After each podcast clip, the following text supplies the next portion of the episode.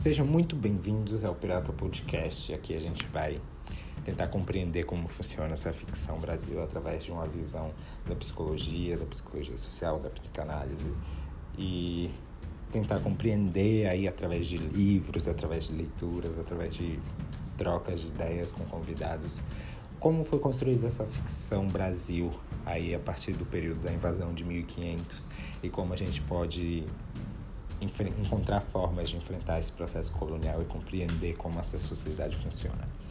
Então, se você tem interesse aí, vem comigo que a gente vai trocar essa ideia.